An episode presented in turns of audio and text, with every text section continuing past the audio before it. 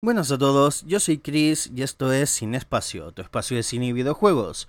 Hoy comentaremos unas cuantas noticias sobre, por ejemplo, lo que dijo Benoit Jacquard, director de WRC Generations, que es un juego de rally para PlayStation, Xbox y PC, con respecto a la GPU de la Xbox y PlayStation 5. Sobre las nuevas patentes de Microsoft y PlayStation, también comentaremos las declaraciones que hizo James Gunn sobre la despedida de Henry Cavill como Superman, F por Superman, la salida de John Carmack de Meta y mucho más.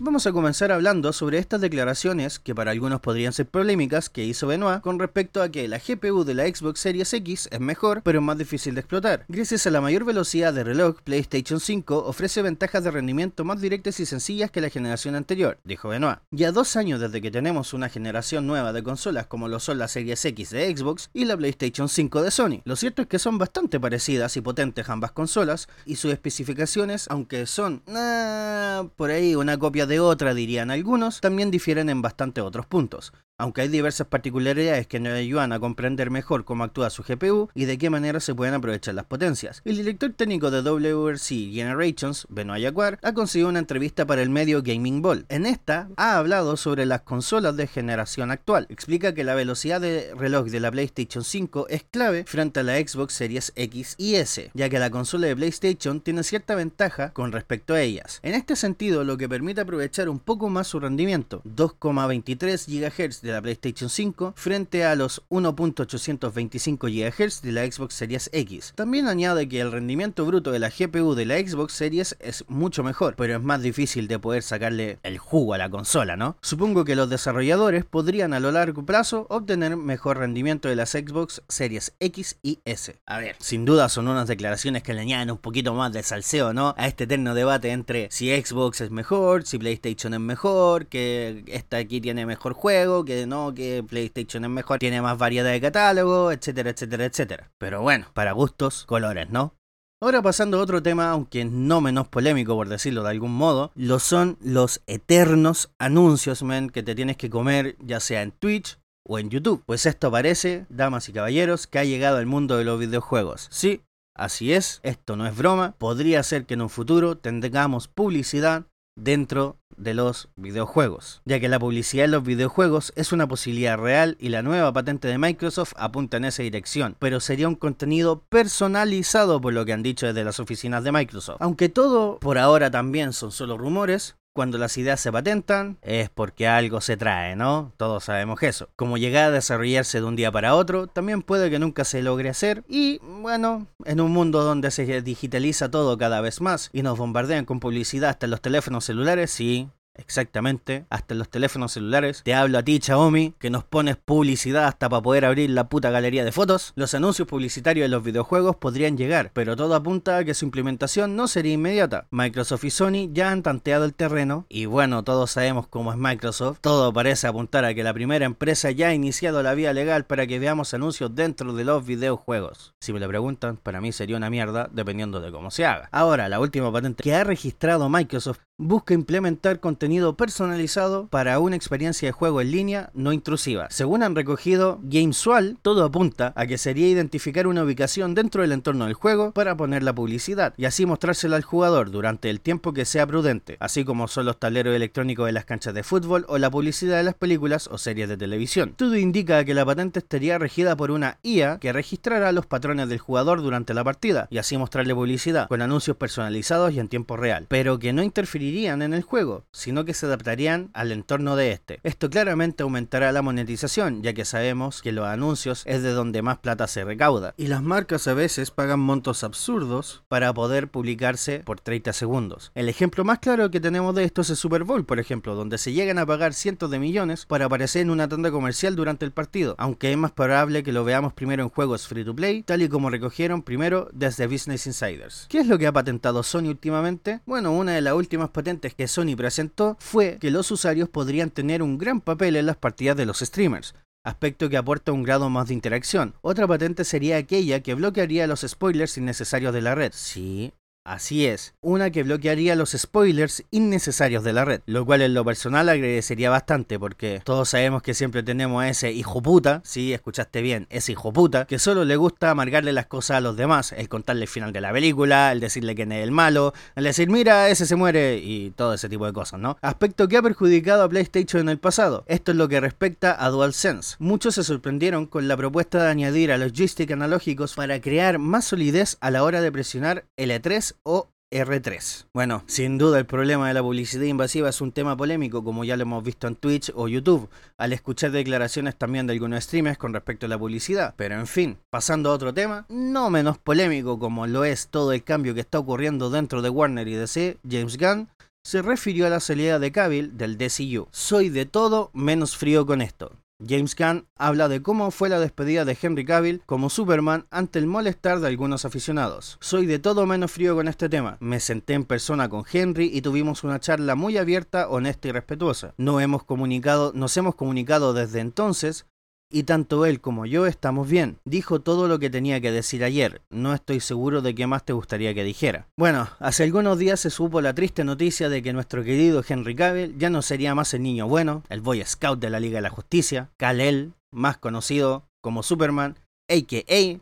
Clark Kent, a quien dio vida durante estos últimos nueve años, nueve años, men, y su más reciente aparición es la escena post créditos de Black. La salida de Henry Cavill como Superman, hace apenas unas semanas después de anunciar su vuelta al personaje, ha generado cierto malestar entre numerosos seguidores de la franquicia, incluido quejas sobre el posible exceso de frialdad sobre cómo James Gunn, director ejecutivo y presidente de DC Studios, ha manejado este asunto. El también director de Guardianes de la Galaxia Volumen 3 no es de rehuir a estos temas en redes sociales y ha querido responder a las dudas a sus seguidores. Dado el recuerdo dejado en gran parte del fandom de DC y lo traumática que ha terminado por ser su salida, es posible que este asunto colee durante un tiempo. De hecho, fuentes a las que ha tenido acceso de Hollywood Reporter aseguran que si bien Henry Cavill no llegó a firmar un nuevo contrato con Warner Bros., sí que hubo un acuerdo verbal, que a cambio de varios cameos, la mejor se comprometía a desarrollar varios proyectos con el actor británico. Pero no todo es tan malo, ya que conocemos de sobra lo geek que es Henry, los fan de los videojuegos, los cómics, juegos de mesa, etc. Incluso hasta dicho por él mismo, ¿no? En varias entrevistas. Con respecto a este tema, todos conocemos su video más viral, yo creo, que fue el que se hizo en pandemia cuando estaba armando su nuevo PC gamer ahí sin camiseta, o también su recordada entrevista con Graham Norton, donde este le pregunta si es verdad que perdió una llamada importante, la cual podría haber cambiado la historia del cine de superhéroes, a lo que Henry contesta que sí. Estaba jugando World of Warcraft en el computador, subiendo de nivel a mi personaje, y sonó el celular, pero no lo tenía cerca, así que lo ignoré. Y sonó bastante tiempo. Y pasó ya unas cuantas horas, yo seguía jugando y volvió a sonar, a lo que ahora sí contesté, y era Zack Snyder, para preguntarme si quería ser Superman. ¿Por qué digo todo esto? Es porque, aunque también lloramos su partida como Gerald de Rivia, o Gerardo Rivera como quieran decirle algunos,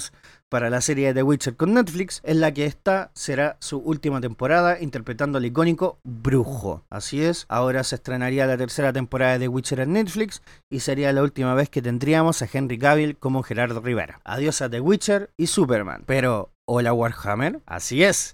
Henry Cavill, tras dejar también The Witcher, se ha comprometido a producir y protagonizar una adaptación de Warhammer para Amazon, uno de sus juegos favoritos junto a The Witcher y que además colecciona figuras de Warhammer, las arma, las pinta y luego juega a juegos de rol con ellas junto a sus amigos. Y si Henry le está involucrado en la producción y creación de la serie, podemos esperar una buena adaptación, ya sea de los libros o los videojuegos. Ya que aún no se sabe más información sobre este proyecto, solo podemos decir que será una serie sobre Warhammer 40.000. Creo en realidad que a no muchos nos gusta el cambio que está ocurriendo dentro del DCU. En lo personal, solo espero que, todo sea para mejor y que, que, de verdad, por favor, no transformen el DCU en el MCU, de verdad. Pero, ¿qué quiero decir con esto de que no transformen el DCU al MCU? Es que de primeras a sacar cosas a destajo sin importarles nada. Y segundo, pero no menos importante, y sí es un tema polémico hoy en día, el progresismo puro y duro por el que está envuelto el MCU. Todos sabemos y todos hemos visto cómo de bien le ha ido últimamente con sus temas progres al MCU, porque como dicen,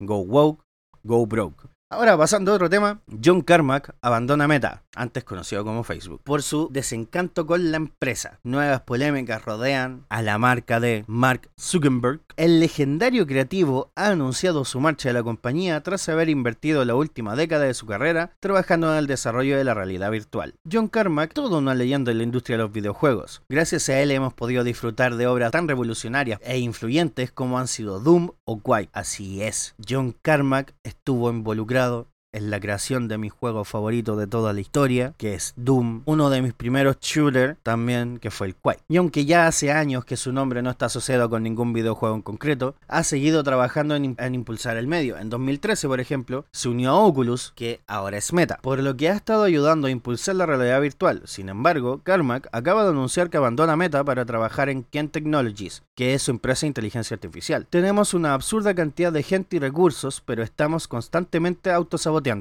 no hay forma de que podamos endulzar esto. Creo que nuestra organización está funcionando a la mitad de lo que debería para contentar, escribió Carmack en su página de Facebook. También añadió, ha sido muy difícil para mí.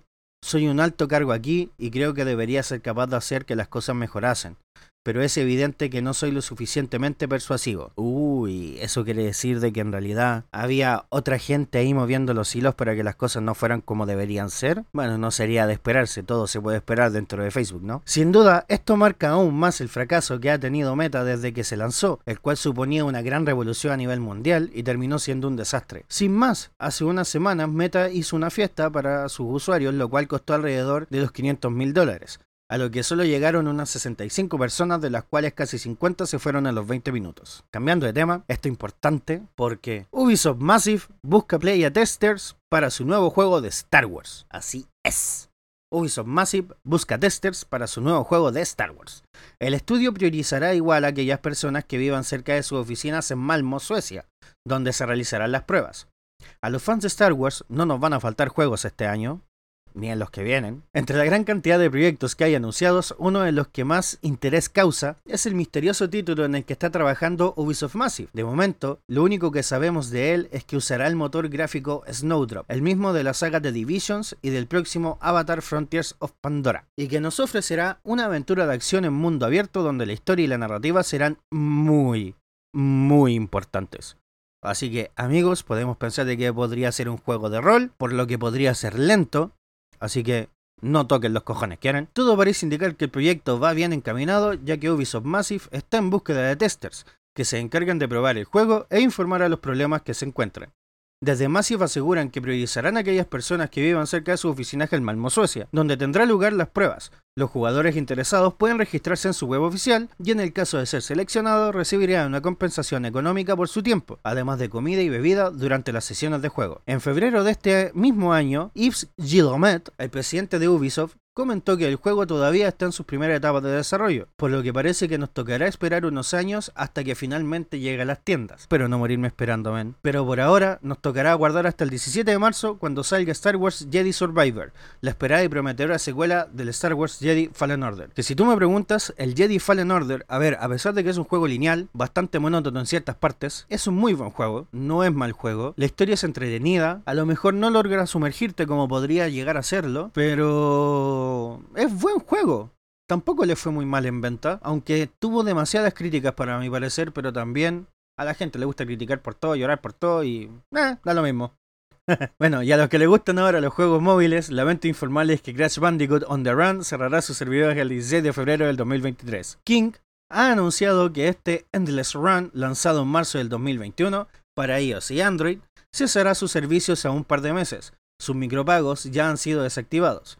La competencia entre juegos móviles es como una película slasher. Siempre que piensas que todo va bien, ¡zas! Aparece otro y te quita de en medio. Con respecto a esto, no es sorpresa que los juegos para móviles vayan desapareciendo cada cierto tiempo. Cierran servidores o se queden sin jugadores, como fue el caso, por ejemplo, del Ultimate Spider-Man. Hace un par de años. Cómo extraño ese juego, men. Qué buen juego. Tenía una cantidad de Spider-Mans del multiverso en ese juego. Y todo free to play, ¿eh? No le invertí ni un puto centavo ese juego. Y los tenía casi todos desbloqueados, porque sí, le invertí un chingo de horas. Bueno, con respecto a eso, ahora es el turno de Crash Bandicoot on the Run. Hace unas semanas, Square Enix confirmó que Final Fantasy VII The Fit Soldiers cerrará sus puertas tras un año en activo. Y ahora es King, la empresa detrás de Candy Crush, quien acaba de hacer público que Crash Bandicoot on the Run, el Endless Runner, que si no saben qué es un Endless Runner, es un juego en el que se basa simplemente tu personaje en tercera persona, corriendo por el mapa, donde vas juntando ítems. Y de vez en cuando te enfrentas con un jefe para poder pasar al siguiente nivel. De este carismático marsupial, creado originalmente por Naughty Dog, desaparecerá para siempre el 16 de febrero del 2023, por lo que no llegará a cumplir los dos años de disponibilidad. Se lanzó en marzo del 2021. Es un juego que yo sí he jugado, de hecho lo tengo en el teléfono y lo juego de vez en cuando. Este anuncio también implica que a partir de hoy mismo todas las compras con dinero real dentro de la aplicación serán desactivadas, así que si aún tienes cristales para gastar tienes hasta el 6 de febrero para poder hacerlo.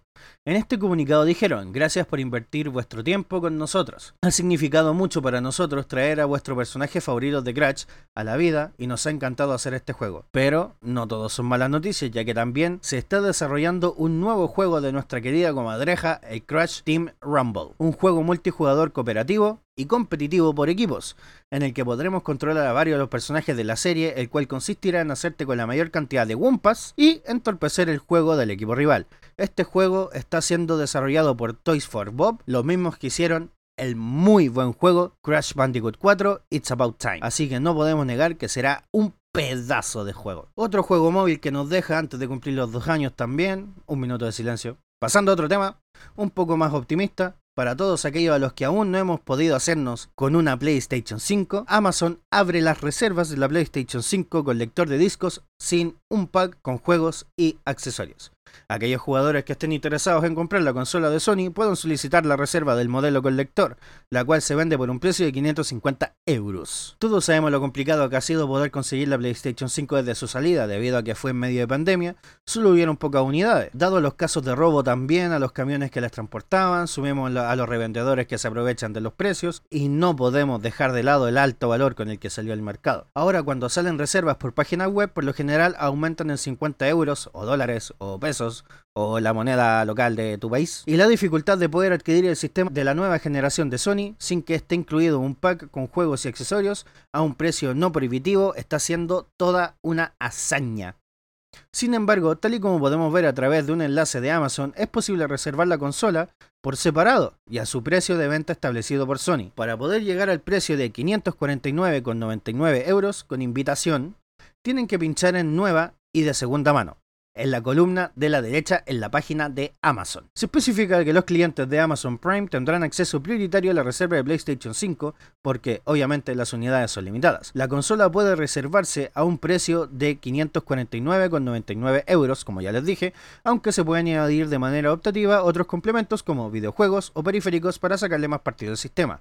Al pinchar sobre la opción de solicitar invitación, podemos leer el siguiente mensaje. A continuación, verificaremos tu cuenta. La invitación depende de varios factores, por lo que no podemos predecir los tiempos de espera. Si te invitan, recibirás un correo electrónico con un enlace válido durante 72 horas. Y como una información extra, para fines del año fiscal del 2022, las ventas acumuladas superan los 37 millones de unidades y creemos que también será un momento muy importante para la plataforma. No podemos entrar en detalles en este momento, pero espero que esperéis con ganas el año 2023, dijo Hideaki Noshino, vicepresidente senior de Platform Experience en Sony Interactive Entertainment, al ser preguntado por una nueva versión de la PlayStation 5.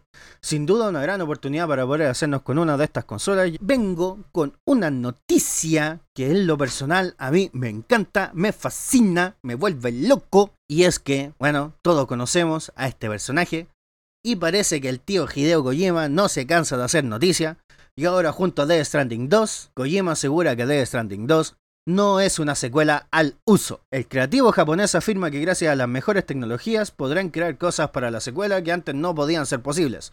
Añade que el juego tendrá un equilibrio entre lo nostálgico y lo nuevo. Como ya comentamos en el episodio anterior, hace unos días tuvimos el estreno del trailer de Death Stranding 2 durante la celebración de la gala de los Games Awards en el 2022 y desde entonces Hideo Kojima ha compartido nueva información acerca de esta enigmática secuela que por el momento sabemos que llegará a PlayStation 5 en algún momento del 2024. Poco tiempo después de mostrar su primer avance, el creativo japonés ahondó en los motivos por los que tuvo que cambiar de guion tras la pandemia, mientras que en el episodio más reciente de Brain Structure Podcast, su programa disponible en Spotify, que si no lo han hecho, hágalo, es muy bueno, ha afirmado que esta, que esta secuela no será una continuación al uso y que por tanto sorprenderá a los fans. Es la segunda vez que trabajo con Norman y la tecnología ha mejorado mucho en los últimos tres años. Cosas que antes eran imposibles, ahora son posibles. Así que nos hemos estado retando a nosotros mismos. No es una secuela normal en ese sentido. Todavía no puedo decir mucho sobre DS2. Creo que a mucha gente le gustó Sam y espero que esa gente vuelva a DS2. Sí, Mendo, estamos esperando con ansias. Y para atraer a la gente que no jugó el primero, he hecho el juego nostálgico, pero también nuevo, no puedo decir más que eso ahora mismo. Como le gusta dejarnos al tío Hideo, ¿ah?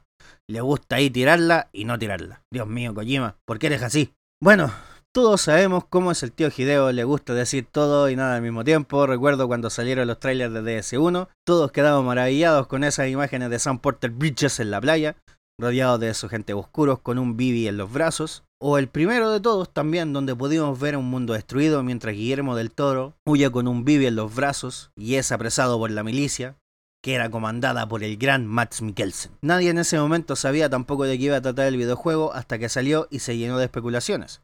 También agregó, no podría estar más entusiasmado con esta nueva colaboración con Hammerstone Studio. Este es un momento muy importante para la saga y estoy deseando colaborar con ellos para llevar Death Stranding a la gran pantalla. Sí, así es, como ya comentamos también en el episodio anterior, con su estudio que ha puesto de Kojima Productions en Estados Unidos, en el que se centrará en crear proyectos para cine con respecto a sus videojuegos o otras cosas en las que él quiera invertir y todo parece indicar de que su primer proyecto para la gran pantalla va a ser una adaptación live action de The Stranding la cual espero con ansias. Y ya para terminar, vamos con la última noticia que involucra a Xbox y su Game Pass, ya que Xbox Game Pass podría contar con un nivel más barato y con anuncios, según una encuesta. Microsoft realiza una encuesta a los jugadores para determinar si estarían interesados en recibir un nuevo nivel de Game Pass con anuncios integrados y otras limitaciones por un precio inferior. Microsoft realiza una encuesta a los jugadores para determinar si estarían interesados en recibir un nuevo nivel de Game Pass con anuncios integrados y otras limitaciones por un precio inferior. Microsoft estaría interesada en introducir un nuevo nivel o tier bajo Xbox Game Pass, más barato y con publicidad. Según han reportado desde Windows Central, la compañía realizó una encuesta a través de Reset Herba en la que se preguntaba a los jugadores si estarían dispuestos a pagar cantidades inferiores a la cuota mensual estándar de Xbox Game Pass, a cambio de algunas limitaciones en las suscripciones, destacando principalmente la inclusión de anuncios, entre otros detalles. ¿Ven? De nuevo la publicidad. Ahí, ah, pa. Microsoft metiéndote de nuevo ahí. Una de las opciones que se baraja para este nuevo nivel de suscripción es que los jugadores paguen una cuota más baja, pero que estos tengan acceso a los títulos First Party de Xbox con un retraso de hasta 6 meses, con respecto a los usuarios que cuenten con un nivel superior. La otra opción sería, como ya os hemos comentado, que los jugadores paguen menos dinero a cambio de tener anuncios en el servicio, aunque no se sabe cómo estos se integrarán para no ser demasiado intrusivos. Con el tema de los anuncios, ya les comenté en el podcast anterior sobre Microsoft y los anuncios dentro de los videojuegos, con la nueva patente que quieren implementar. Ahora, con respecto a este tema, todos estos detalles están sujetos a cambios y de hecho, todavía no se ha confirmado al 100% que Microsoft vaya a lanzar este nuevo nivel de suscripción. Sin embargo, la encuesta sugiere que la compañía está buscando diferentes maneras de ampliar las ofertas de niveles y así poder atraer nuevos usuarios a esta plataforma. Ahora, en la eterna batalla entre PlayStation Plus y Xbox Game Pass, Sony PlayStation admitió a los organismos antimonopolio de Reino Unido, todo esto en el marco de la compra que quiere hacer Microsoft sobre Activision Blizzard, que Xbox Game Pass es un servicio superior a PlayStation Plus, con la siguiente declaración, Xbox Game Pass lidera significativamente a PlayStation Plus. Microsoft ya tiene una ventaja sustancial en los servicios de suscripción de pago.